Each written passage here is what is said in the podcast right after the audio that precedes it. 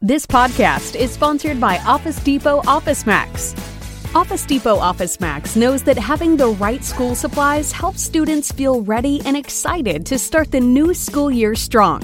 Parents and teachers can find everything they need to help their students go back stocked and ready for success. And right now, you can save up to 60% on their best selling school supplies like notebooks, binders, calculators, and more.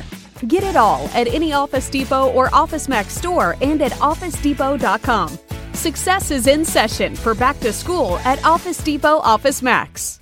Olá pessoal, hoje converso com Carlinhos Carneiro, ou Carlos de Mascarenhas Carneiro, ou ainda Carlinhos da Bidê, ou ainda Carlinhos da Império, Império da Lã. Vamos falar sobre o rock gaúcho, as múltiplas atividades durante a pandemia e outras coisas divertidas. E não esquece de te inscrever aqui no canal The Borba Cast para receber as notificações. Com vocês então, Carlinhos Carneiro.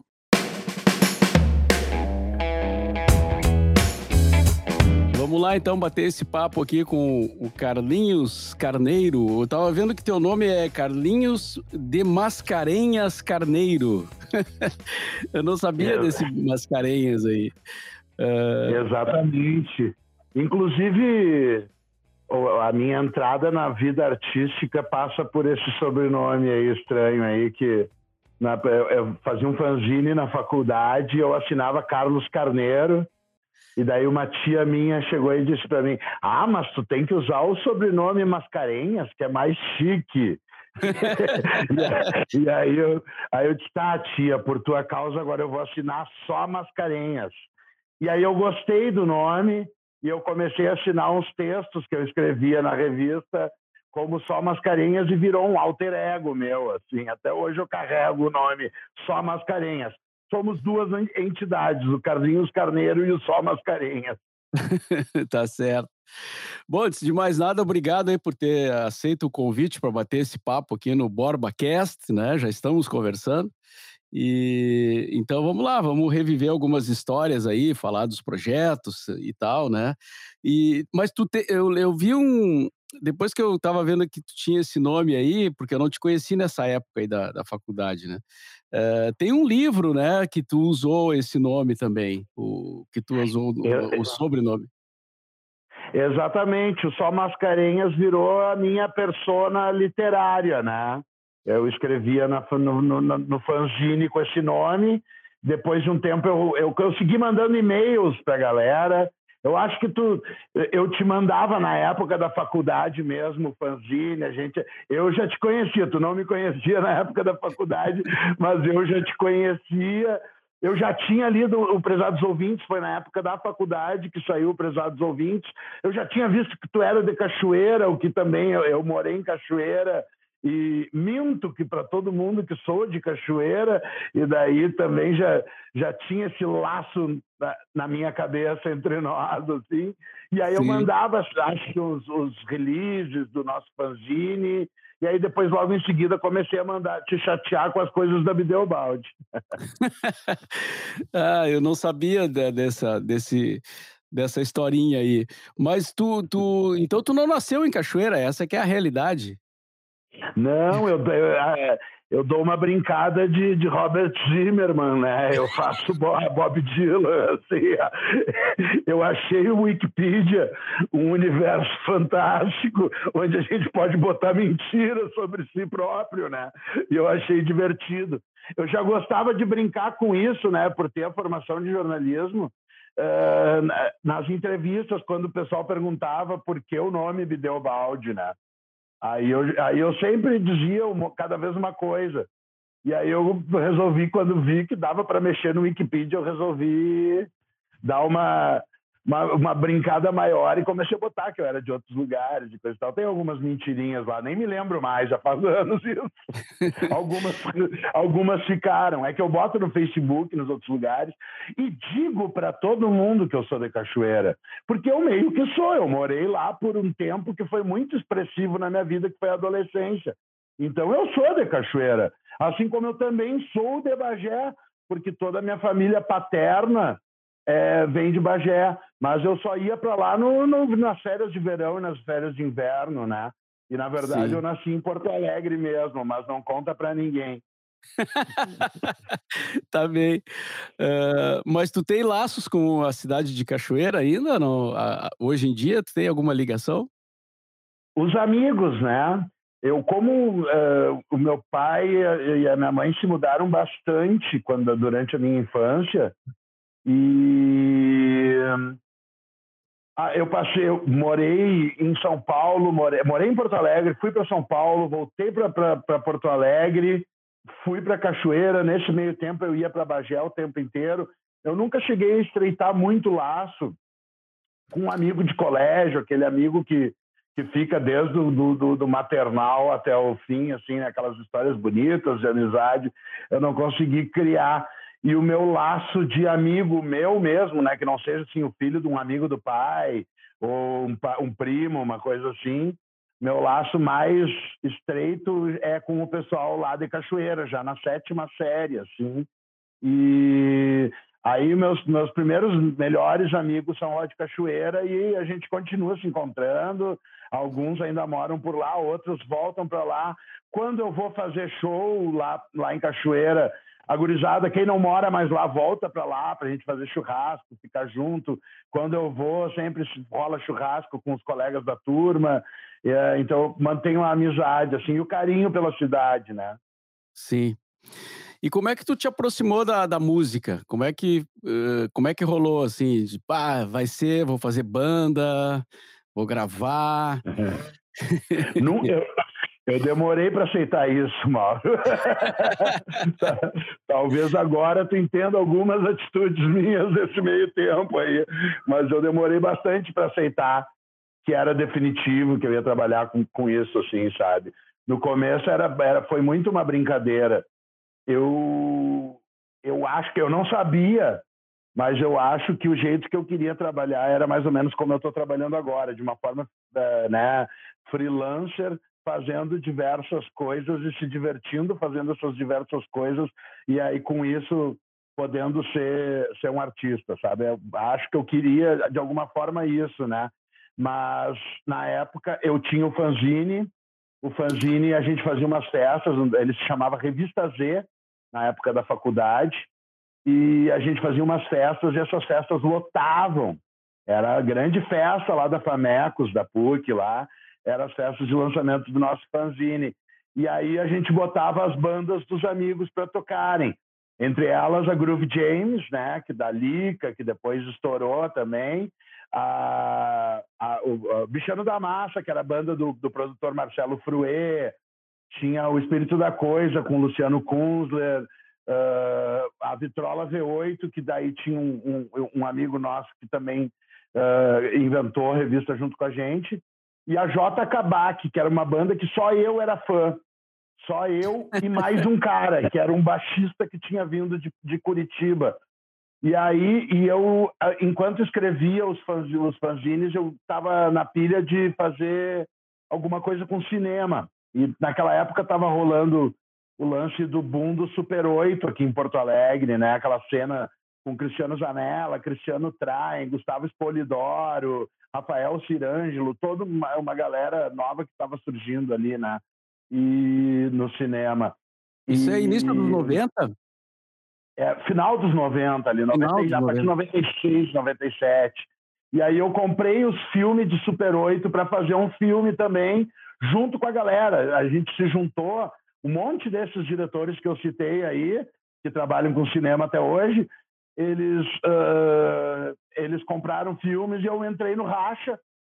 E aí, eu, só que eu tinha uma ideia, porque o Super 8 ele não pode ser feito com um som ao vivo, né? Tu tem que botar uma banda sonora depois.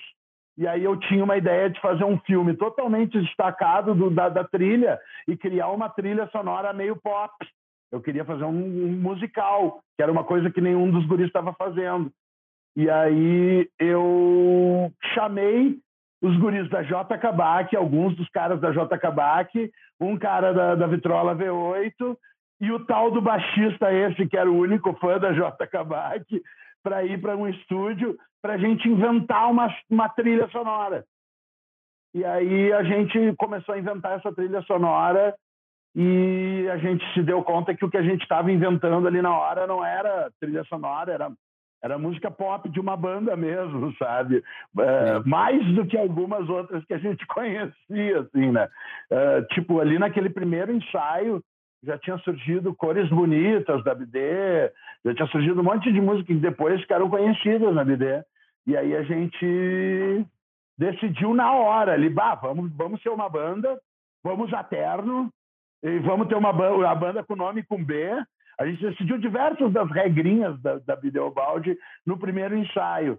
E aí depois, ah, vamos chamar mais duas gurias, vamos fazer, sabe? A gente inventou a BD naquele ensaio ao ouvir aquelas músicas, né?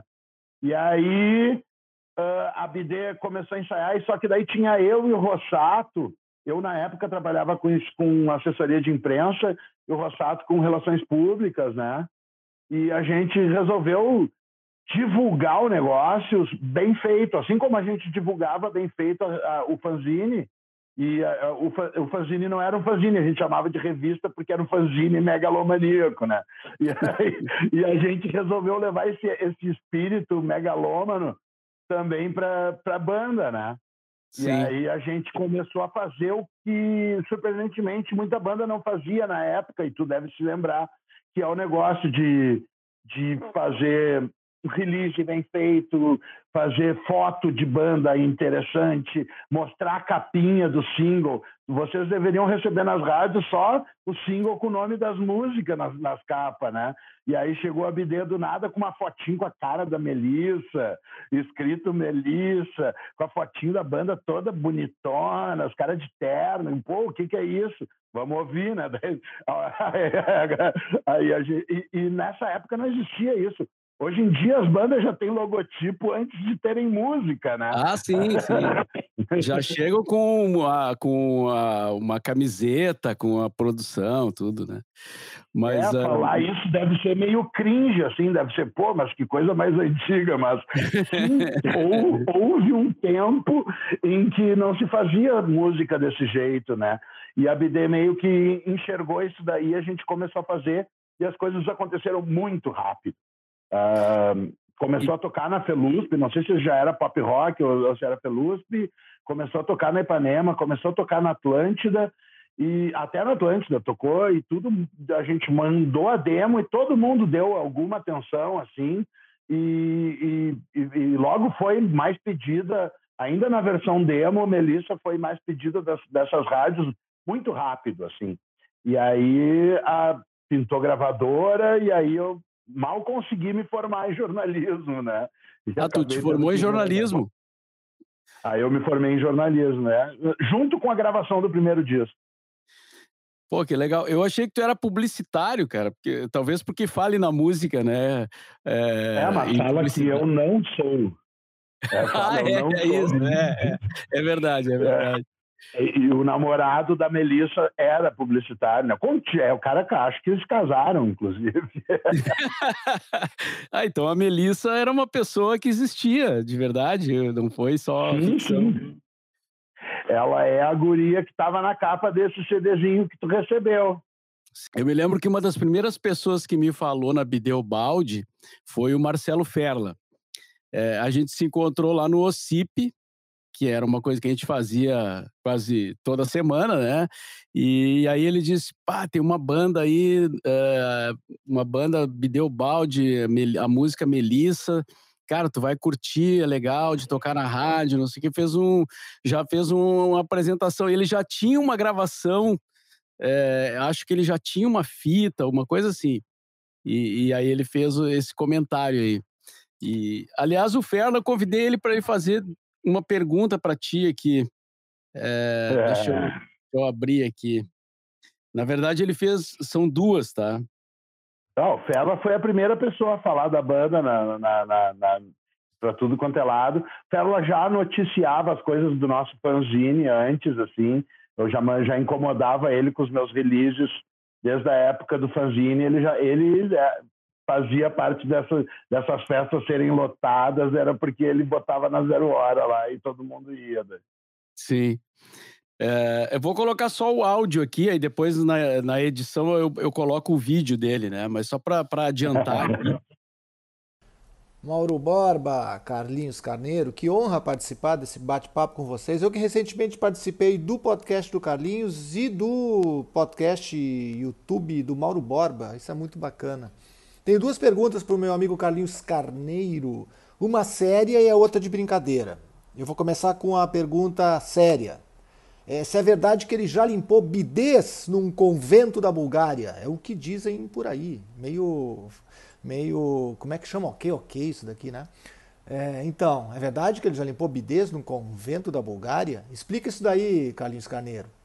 E a pergunta de brincadeira é se o bidê, que já teve uma música censurada, ou lembrando que o bidê Obaldi já teve uma música censurada, isso nos anos 90. Eu quero saber como que o Tribunal das Redes influencia na produção artística do Carlinhos nessa época de patrulhas é, 24 horas por dia. Eu acho que inverti a série e a de brincadeira, né? Mas, enfim, vá lá. Diz aí, Carlinhos.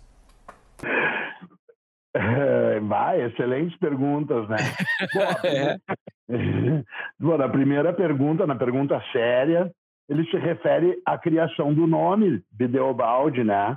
O, é, pouca gente sabe, o Ferro é uma das poucas pessoas que sabem, mas o nome Bideobaldi vem de uma polêmica fala do da série que eu, da qual eu sou mais fã, e o Marcelo Ferla também é muito fã, que é o Twin Peaks, né, de criação do David Lynch e do Mark Frost.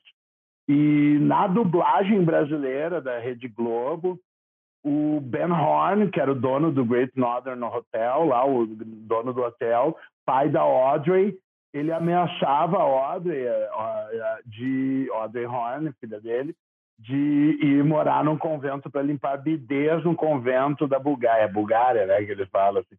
Sim. E aí existia no teve uma revista Sete que falou sobre isso na época e dizia que não era que não era limpar bidês, é, porque teoricamente não existiria bidê no, no tal do convento e que seriam carregar baldes no convento da Bulgária e aí botaram limpar bidês na, na, na, na dublagem e aí, em cima desse bidê ou balde, a gente inventou o nome de banda, né? E aí ele tá entregando ouro. Eu sempre menti e ele tá contando a verdade, fazendo contar a verdade aqui.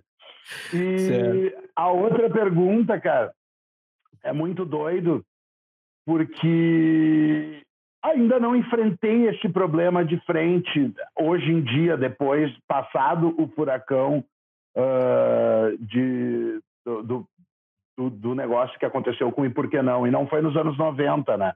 A gente lançou a música em 99, mas foi só em 2005, depois do acústico MTV Bandas Gaúchas, e que houve processo e que houve incomodação a respeito de Por Que Não.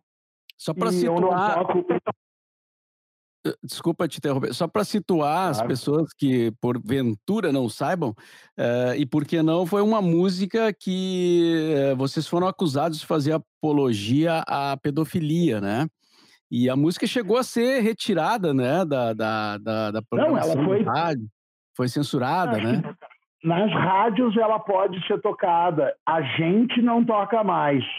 Eu nunca mais cantei, nem nunca mais toquei ela há 16 anos já.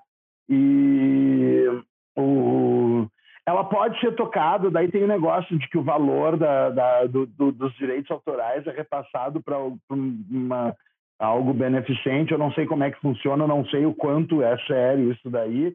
Sei que eu não gosto nem de ver o nome dela mais, porque houve todo um processo. Claro que eu, naturalmente, não pensava quando eu tenho que falar naturalmente, porque para mim é óbvio, mas se houve o processo, não achavam tão óbvio assim. Eu não, eu não, eu não achava, eu não queria fazer apologia à pedofilia de jeito nenhum, claro que não. Eu achava que a arte está aí para falar das coisas, né? E, e, e ah, um filme que mostra uma, uma cena muito forte ele não não está defendendo essa cena muito forte, né? Eu sou fã de várias coisas muito fortes, sempre entendi desse jeito. Quando eu olho para um quadro do Francis Bacon que parece um pedaço de carne um corpo retalhado, não quer dizer que eu tenho que sair matando, né? Eu sempre interpretei a arte dessa forma, né? E quando inventei a letra dela, eu, por, não falava em sexo, né? A música não fala em sexo em nenhum momento. e mas dava esse dava esse entender e eu achava uh, eu gostava dessa dessa coisa esquisita que causava né e durante o processo eu, eu me abraçava numa desculpa que hoje os reaça usam muito, né? Que é o mal tá na cabeça de quem vê, sei lá o quê, né? E aí, uh, durante o processo, não sei se foi o promotor que me chamou para bater um papo, ou, ou, alguém que conversou comigo durante o processo, mas alguém me falou assim: sim, a maldade está na cabeça de quem vê, só que algumas pessoas não escolheram ter a maldade na cabeça. E essas são as pessoas que sofreram a violência que sofreram algum abuso.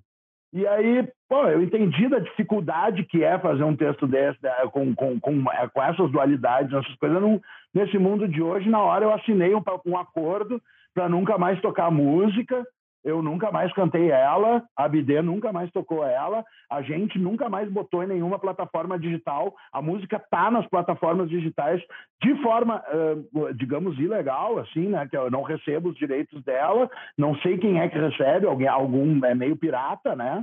Tá no YouTube, tá no Spotify, de uma forma colocado não sei por quem eu gostaria de tirar, inclusive, só que isso envolve num, um processo legal muito maior e como a BD está atualmente de férias a gente não consegue fazer esse movimento, mas uh, aí no momento que eu aprendi isso daí, e o trauma foi muito grande, porque o dia em que se notificou que ia haver um processo a respeito da música, eu recebi a ligação dos jornalistas me perguntando a respeito dela, foi no mesmo dia em que meu pai teve duas paradas cardíacas aqui, aqui na casa da minha mãe, onde eu estou agora, e eu que ajudei ele, e foi um dos piores dias da minha vida, né? E então, e, e, depois daquele dia, meu pai passou três meses dentro de um hospital e esses três meses eu ficava indo no hospital para visitar o meu pai e ligando para a banda pra, e para o advogado da banda para resolver essa história. O advogado que pintou na nossa vida lá através de um produtor era um um palhão, né? Falou um monte de bobagem em entrevista por aí. Uh, atacou o funk, fez essas, esse, é, é, é, uma coisa que não tem nada a ver comigo. Eu detesto quando dizem assim, ah, tua música não pode, mas o funk, o funk pode. Eu acho isso de extremo mau gosto. Eu sou um defensor do funk e não tem nada a ver o cu com as calças, sabe? E, Mas quem é que aí, processou? Vai... Quem é que processou a banda? O próprio Ministério Público com ah. um pedido através de movimentos de defesa da mulher. E eu Sim. entendi o negócio, acatei, toda a banda acatou, a gente assinou, eu como autora assinei, eu eu tirei todas as outras partes envolvidas, que eram a banda e o outro autor da música. Eu assumi tudo sozinho e eu assinei, e eu assinei, mas a banda também assinou que não tocaria. E desde então, desde 2005 a gente não toca, né? E aí para criar novas coisas uh, no tribunal da internet tem assuntos que eu fujo. Eu acho que hoje a criação artística não pode ser baseada nisso daí. É um dilema que tem entre eu e a um conflito geracional entre eu e a nova criação artística, né? Eu acho a nova criação artística demasiadamente didática, justamente para escapar desses negócios e para falar da forma mais correta a respeito de tudo, como tem que se falar. Eu acho isso um saco e beiro não artístico, até, né? Então, eu me divirto uh, refletindo a respeito de coisas dessas quando eu vejo né, e, e, e de, de, forma a, a, a, poética, com imagens legais, que, que, me fazem pensar, com coisas é, com, que, me, que me fazem dar parafuso, a minha cabeça dá parafuso, né? E, e a minha criação artística hoje em dia, ela é muito do simples, do instantâneo, da coisa básica, assim. Então eu não não é que eu fuja de, de, de, dessas questões. Eu não fujo de questões polêmicas. Tem várias músicas novas minhas, ou do Império da Lã, ou do Bife Simples, que, que tem alguma uh, polêmica uh, na, na sua feição, mas também tem mas é, é, é, eu já não penso nisso, eu nem, nem vou nesse, nesse clima, assim, sabe? Tem algumas coisas que eu, eu acho que não precisam ser tão básico, assim. É, é, e acho que se pareceu básico, e por que não, na época que a gente fez, também é muito porque eu tinha 19 anos quando fiz aquela letra, né? E assim como Melissa, como outras tantas, né? Depois que o cara vai desenvolvendo, eu fui cada vez ficando mais simples no meu jeito de compor e mais com as temáticas mais uh, nem sei te dizer mais cotidianas assim, né? Então acaba não tendo necessariamente as polêmicas, né? mas não deixa de ser uh, cheia de subversão. tá bem.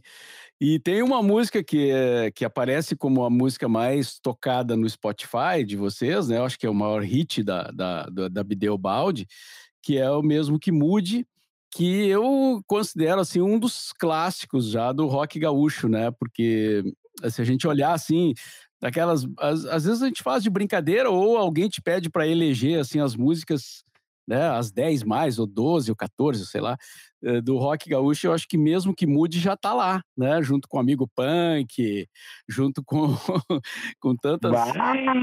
Com tantas coisas, aí, né? Aí eu fico louco de faceiro, né? Essa, essa música é maior do que eu, é maior do que a Bidê, é maior do que a gente, né? Às vezes eu costumo brincar que o, o espírito que me ditou ela no ouvido estava inspirado naquele dia, né?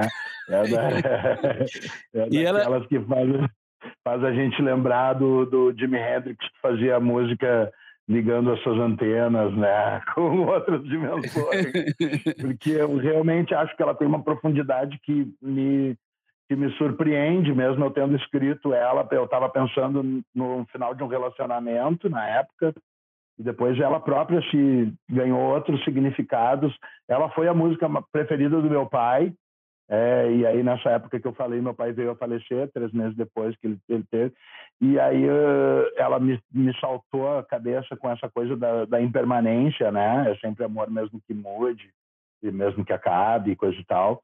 E aí depois veio o, o a, a tragédia da Boate Kiss, né? E o pessoal nos chamou para tocar no, no, Planeta Atlântida homenageando, né, sobreviventes, familiares e coisa e tal. E foi muito forte pensar que aquela música poderia atingir as pessoas e, e realmente atingiu, né? Até hoje vem gente falar, ah, meu, meu primo faleceu e toda a nossa família amou quando tu cantou e vem me falar essas coisas. E depois, eventualmente, ela ainda virou um livro infantil né, pelo é, editora Edbook, fez um, um, uma série de livros com músicas daqui. Tem uma dos acústicos valvulados e tem uma, uma de mesmo que mude.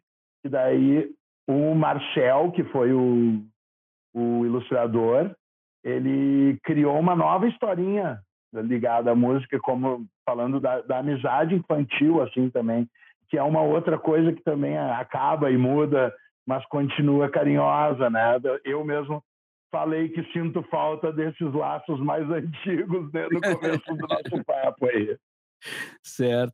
Aí ah, teve gravação depois com o Borghetti, né? Que deu um. Deu. Pô, o Borghetti é o Borghetti, né? Então deu aquele ar assim.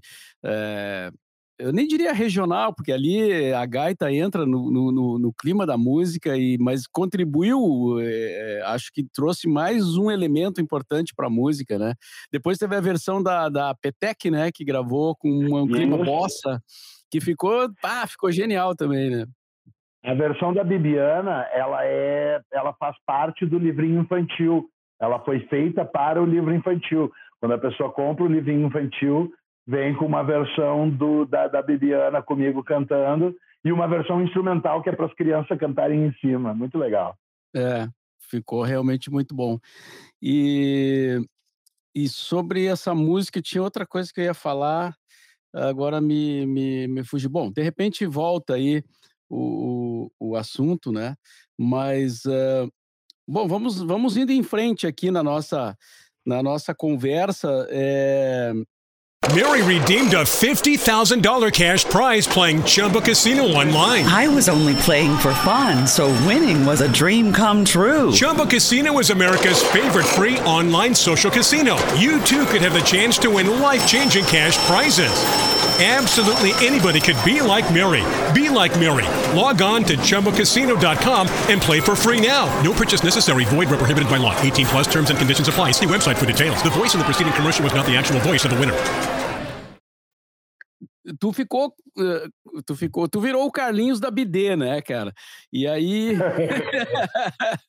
eh, até hoje ainda eu, eu usei essa expressão quando mandei mensagem para o Ferlas, eu vou, eu vou falar com o Carlinhos da BD. Daí, daí eu me dei conta o quanto isso ficou forte na tua vida, né? Imagino que talvez até tu queira se livrar um pouco disso hoje, né? Eu já, já, passou a fase que eu queria me livrar disso. Agora eu já estou acostumado. É que nem quando a gente começou, que a gente queria se livrar do rótulo do rock gaúcho.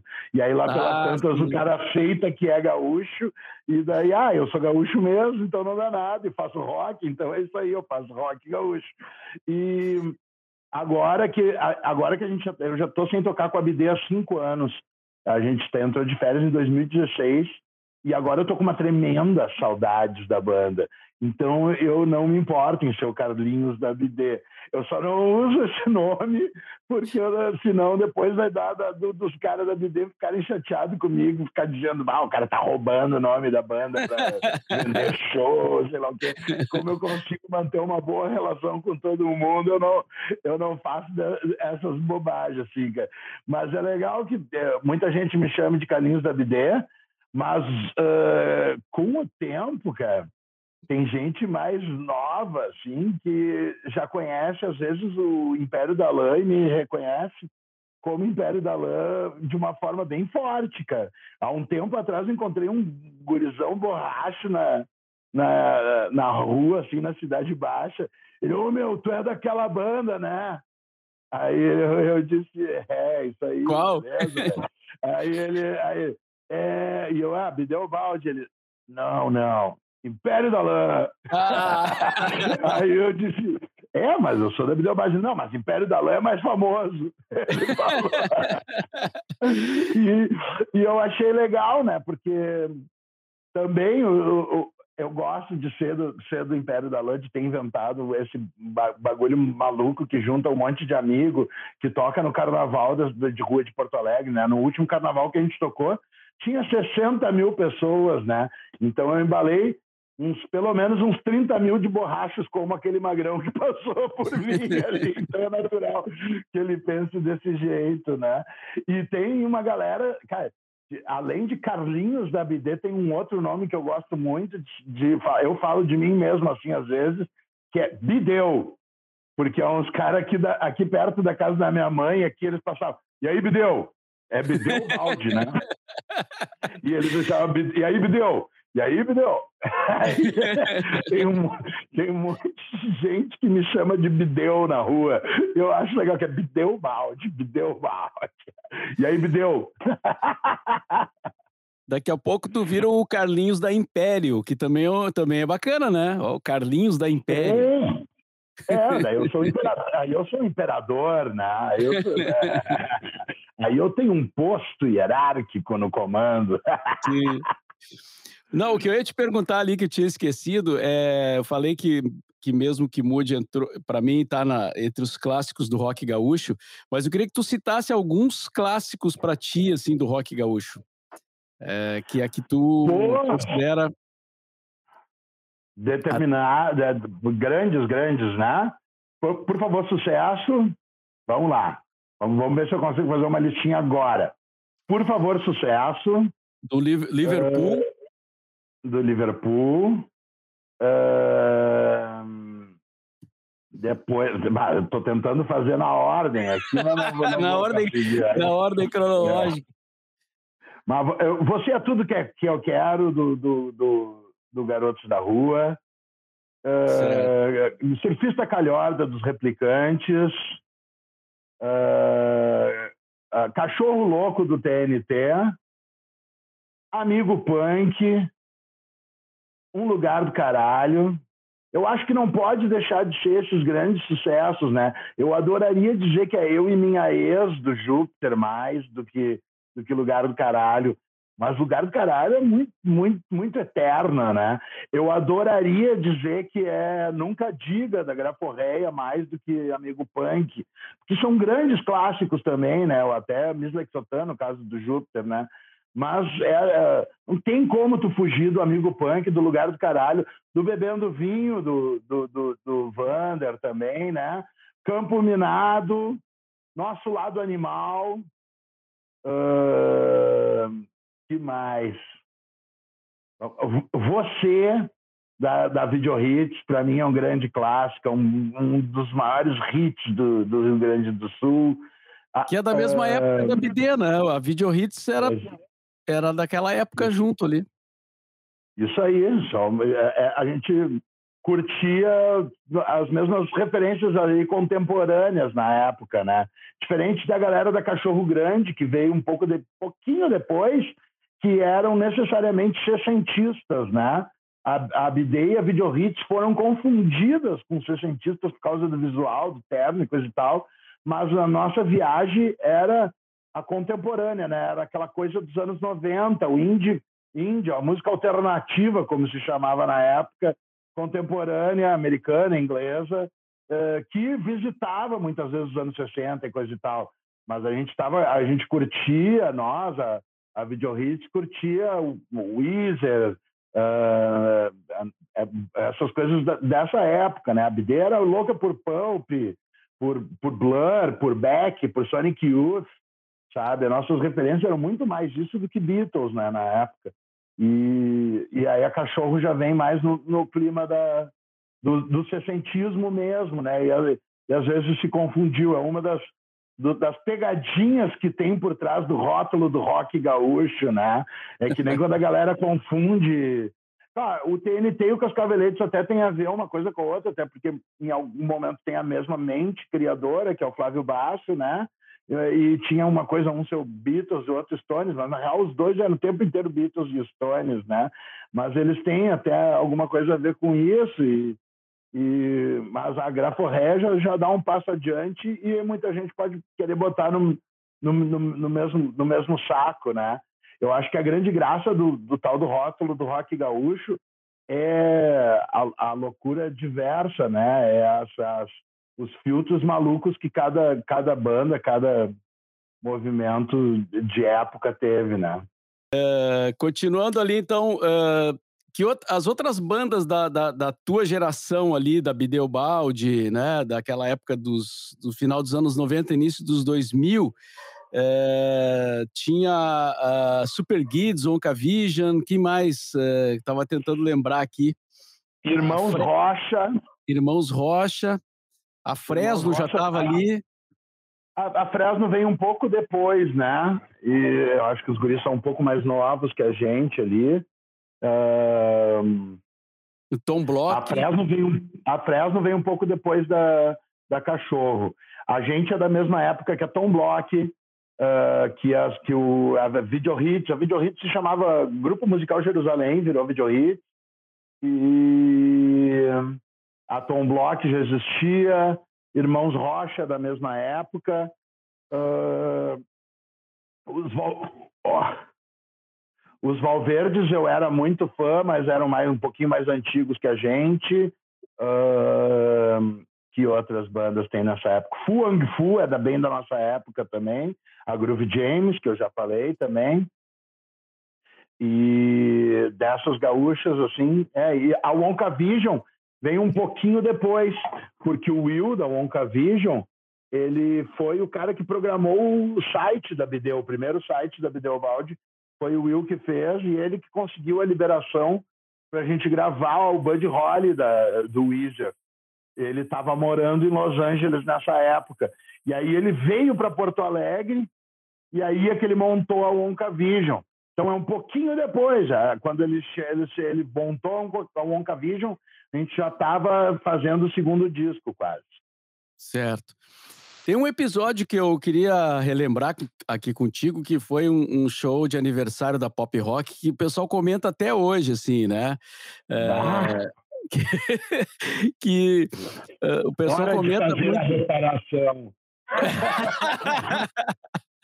Não, agora já, já passou, né? Mas eu, eu lembro que eu estava bem na frente do palco, porque durante a festa a gente caminhava muito, né? Mas naquele momento eu estava bem na frente do palco e eu vi o cara do som correndo assim para para pegar o, o, o, microfone. E aí se criou um folclore também que tu, te, que tu teria quebrado equipamento, não sei o quê. Não, não foi tanto assim, né, cara? Tu jogou um microfone no chão, foi, foi o que eu vi, pelo menos, assim, né? Cara, foi um, uma cagada daquelas. Eu não sei se foi uma coisa de trocar um horário do festival, alguma coisa do, do nosso show dentro do festival, ou uma, uma dessas ou eu ou o meu produtor tinha me passado um horário e eu, eu ia acontecer o outro.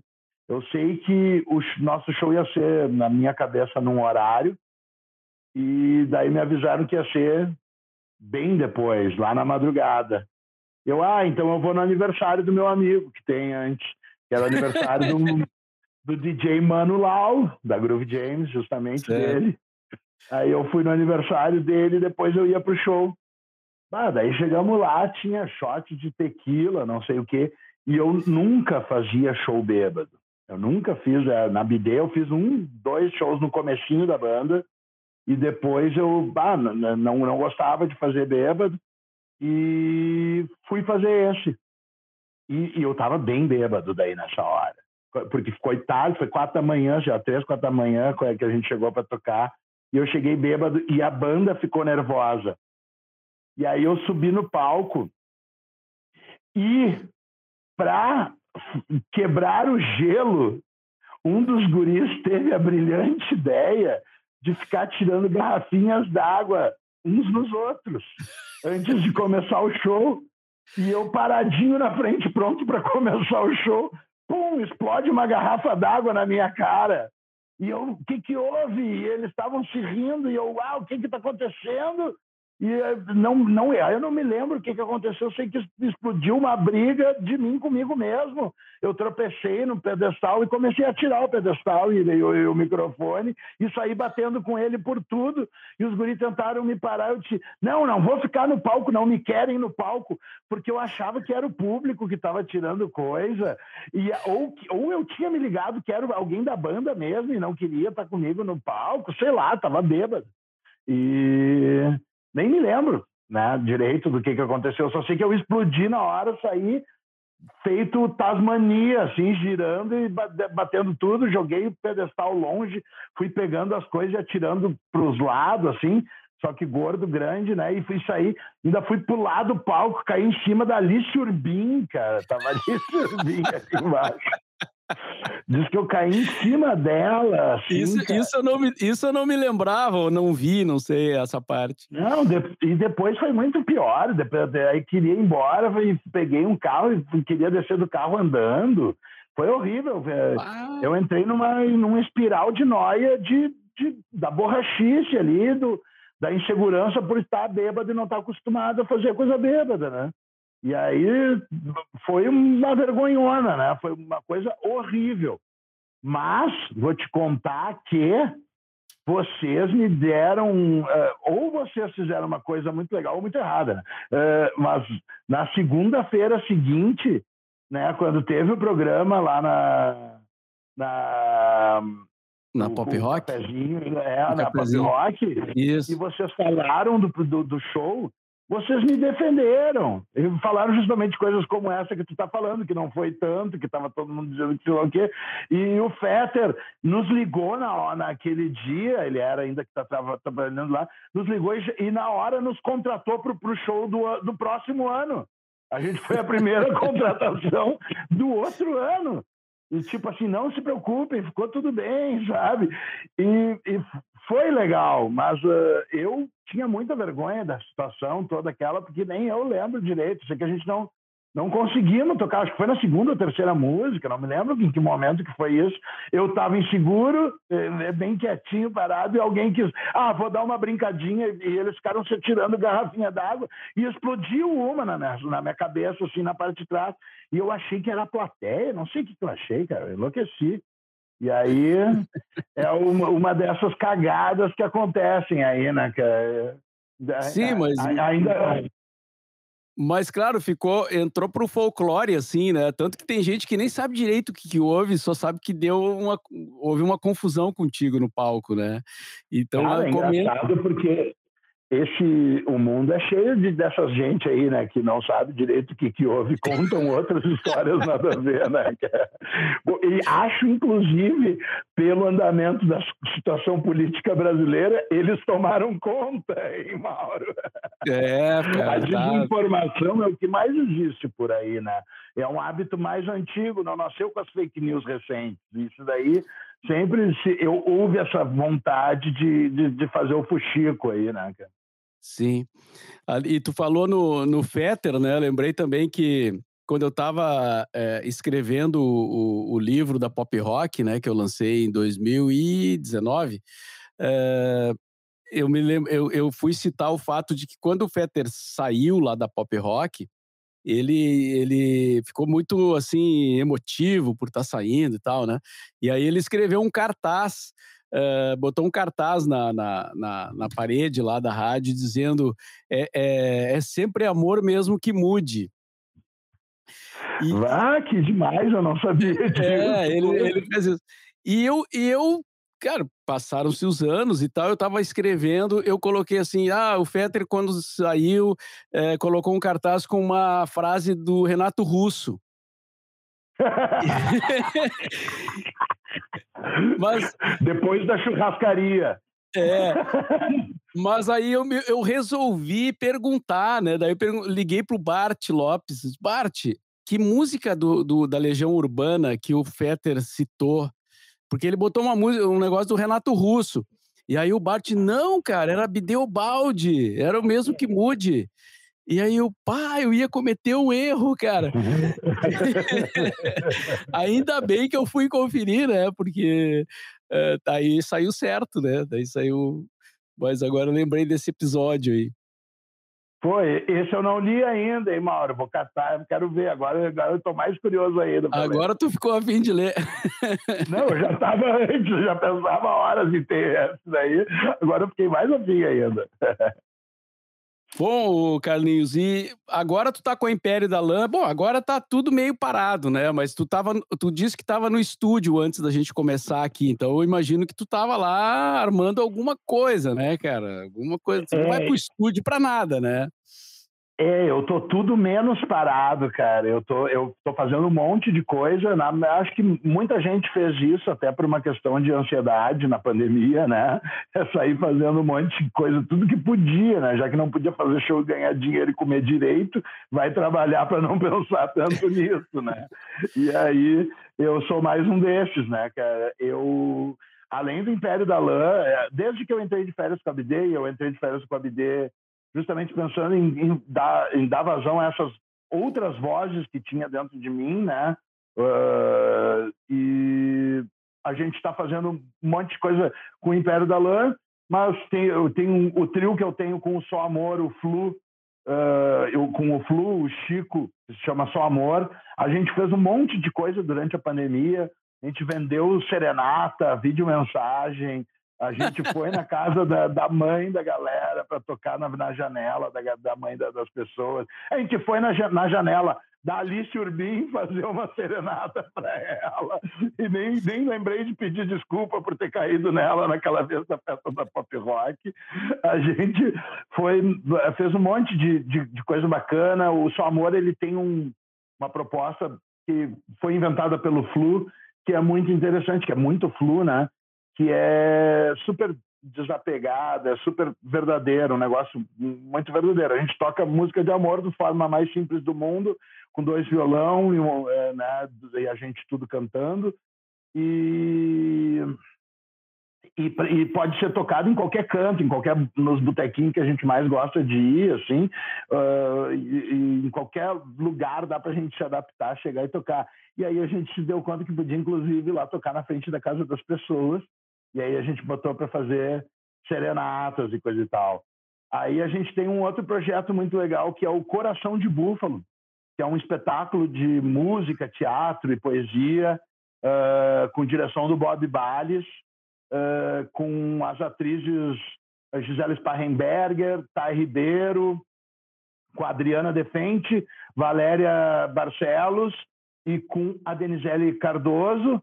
Um bandão também, tem o Flu, também tem o Chico, tem mais Júlio Porto, Cláudio Calcanhoto. E são músicas autorais e é, resgate de músicas do, daquele clima samba canção e bolero, estándares antigos do Brasil pré-bossa nova, sabe? Aquela vibe Dick Farney. E aí as músicas novas também autorais eram umas músicas que eu tinha na minha cabeça há muito tempo e nunca tinha achado a banda certa para tocar nessa vibe boleirão assim. Então tem um monte de música autoral nova do que são autorais do espetáculo Coração de Búfalo. A gente teve duas oportunidades de apresentar live do Coração de Búfalo, uma no Espaço 373 e outra agora no Porto Verão Alegre, que aconteceu no inverno desse ano, né? é, lá no Teatro São Pedro. É, muito legal também fazer parte disso. E agora eu estava finalizando, eu consegui finalizar o trabalho que eu estava fazendo antes da gente começar o nosso papo, que eu, eu finalizei dois discos do Bife Simples, que é um projeto que eu tenho de improviso. É o, o a balaca que eu digo nos releases é é um projeto, como é que é? é? É, uma experiência radical em música autoral, porque a gente começa a tocar e sai inventando música na hora.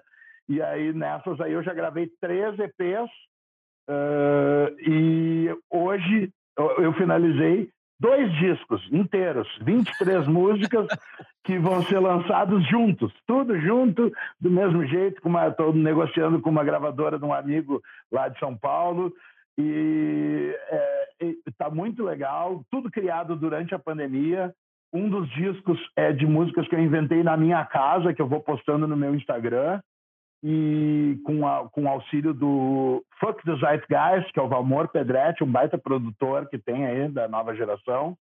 E, e o outro disco, a gente gravou uma live inventando música na hora, e aí depois a gente pegou a gravação da live, encheu de overdub, né? Botou mais um monte de elementos e demos para o Júlio Porto, né? Ex-Ultraman, mixar e também tá, saiu um material muito divertido e em breve vai estar tá saindo aí então dois discos do Beat Simples. Além disso, eu fiz um monte de parceria uh, com diversos grupos de artistas por aí, né? Fiz uma música nova que está para sair com o Zuana, que é o Matheus Anásio, um gurizão da nova geração também, indie, muito, muito massa, uma versão em português para uma música antiga dele, que a gente fez um clipe muito legal com produção do Bruno dos Anjos, do Ocorre Lab, que é uma galera que está fazendo uh, arte de ponta em Porto Alegre, e e também gravei com o Chernobyl, meu amigo Fred Chernobyl. A gente fez um som na levada do Barões da Pisadinha, que é para tocar no BBB do ano que vem. Brincadeira. Não vai tocar, não, mas a, gente, mas a gente vai se divertir fazendo esse som. Quem sabe, né? Quem sabe. É, vai saber, vai saber. É. A gente fez esse som aí num clima Barões da Pisadinha, divertidíssima, se chama O Amante Extraordinário. Tem música minha com o pessoal do Pedra Letícia, que é aquela banda que, que tocava no programa do Porchat na TV. Uh, fiz uma música também com quem mais que está aqui? Ah, com o Andro Baudelaire e com um dos guris do Móveis Coloniais de Acaju, uh, que o Andro Baudelaire é lá do Pará, os guris do Móveis são de Brasília, e eu aqui de Porto Alegre, tudo que nós temos em comum são os IPs amarelos, porque IP amarelo tem tudo quanto é canto no Brasil, então nós formamos o clube do IP amarelo. E aí a gente, a gente vai lançar aí um som uh, junto aí também em breve. E tem mais um monte de música saindo por aí. Esse ano eu vou lançar, acho que umas. Com esse disco meu, dois discos de 23 músicas, então eu vou lançar mais de 30 músicas só esse ano. Então, está é, tá, tá, tá, tá, sendo um ano e uma temporada bem prolífica, né? No Império, a gente gravou o nosso lado animal do, do Foguete Luz, numa versão dance com a Gabi Ferreira cantando, que ficou muito massa. E estamos prestes a lançar também uma versão samba marchinha, assim, meio sambão, de como do Luiz Wagner, né, do recentemente partido Luiz Wagner, um dos grandes mestres da música gaúcha, né, dos criadores do swing, do samba rock brasileiro aí, e uh, a gente regravou como do Luiz Wagner também com o Império da Lei, também em breve vamos lançar. E tem um monte de coisa legal rolando. E nesse meio tempo, desse monte de coisa de música fazendo, eu tive tempo também para escrever, que eu escrevi uns outros como Só Mascarenhas também novos, e participei do programa novo do Jacão, Minha Receita, no, na Band. Já fiz duas temporadas do Minha Receita na Band, programa muito legal, que tem todo um, um, um conteúdo antropológico e histórico e sociológico a respeito das receitas, grandes receitas culinárias da comida brasileira. É muito legal. Eu recomendo. Então, estou fazendo um monte de coisa, não paro. Como é que tu administra tudo isso, cara? Cara, com bastante café. Com bastante café. E... Cara, é que eu não, eu não bebo mais, né, cara? Eu não, eu não gasto mais tempo em bobagem, cara. Minha, a bobagem que eu faço é ficar lendo e vendo séries, ainda mais em pandemia. Então, eu, eu, eu acabo. A minha diversão é criar música, é inventar um show diferente para fazer, é juntar um bando de amigo talentoso em cima de um palco ou dentro de um estúdio tem fazer alguma coisa. Então, é, é, é, essa é a minha nova cachaçinha, já fazem cinco anos. Pô, que legal, cara. E, e tem que arrumar um tempo para a filha também, né? Tu tem, uma, tu tem uma menina, né? Que idade ela tá? Tem. A Sofia vai fazer 11 anos agora no final de agosto. E tá, tá, tá, tá linda, tá linda. A gente não tem se visto tanto que ela mora com a família da mãe dela, Uh, e aí, em pandemia, ficou difícil. E eu viajando em função do programa da TV, uh, e ela tem asma também, então a gente acaba não conseguindo conviver tanto quanto eu gostaria, né? Mas em breve a gente vai estar tá agarrado e abraçado e, e se trocando o verdadeiro afeto que a gente merece. Legal. Ok, Carlinhos, muito obrigado aí pelo papo, cara. Foi muito bom te reencontrar mesmo que assim, né? Mesmo que por vídeo, mas já é uma forma aí da gente recordar umas histórias, falar também do, das coisas que tu tá fazendo aí, que é, pelo que eu vejo é um monte de coisa.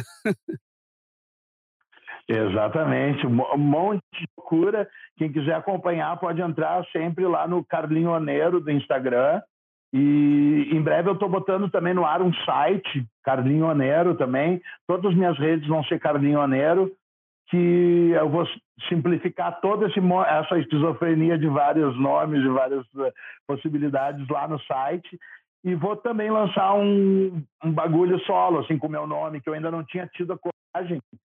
Na pandemia eu, me, eu peguei mais vontade de tocar violão sozinho, de brincar com, com instrumento, de me sentir mais artista é, e fiquei mais à vontade com a coisa. Eu, eu já estou bolando um show Carlinhos Carneiro, tocando um pouco de cada uma dessas várias coisas que eu já fiz por aí. E aí, quem quiser acompanhar, segue o Instagram lá que tem todas as novidades sempre. Carlinhos Carneiro, um banquinho e um violão. é, é, praticamente. Vai, vou acabar botando um, um, um, umas batidas eletrônicas, uma guitarra psicodélica. Muito legal. Valeu então aí a conversa, sucesso aí para ti. A gente se fala na sequência em qualquer dia desses. Valeu, Mauro. Hora dessas nós temos que se encontrar e ir lá tomar um cafezinho no Chateau do em Cachoeira lá. Então era isso, pessoal, por hoje. A conexão caiu ali, mas o convite está aceito. Vamos tomar esse cafezinho, eu e Carlinhos Carneiro, lá no Chateau ponto turístico de Cachoeira do Sul assim que for possível, certo? Voltamos então na semana que vem, agradecendo a participação aí do Carlinhos. Voltamos na semana que vem com mais um episódio aqui no The Borba Cast.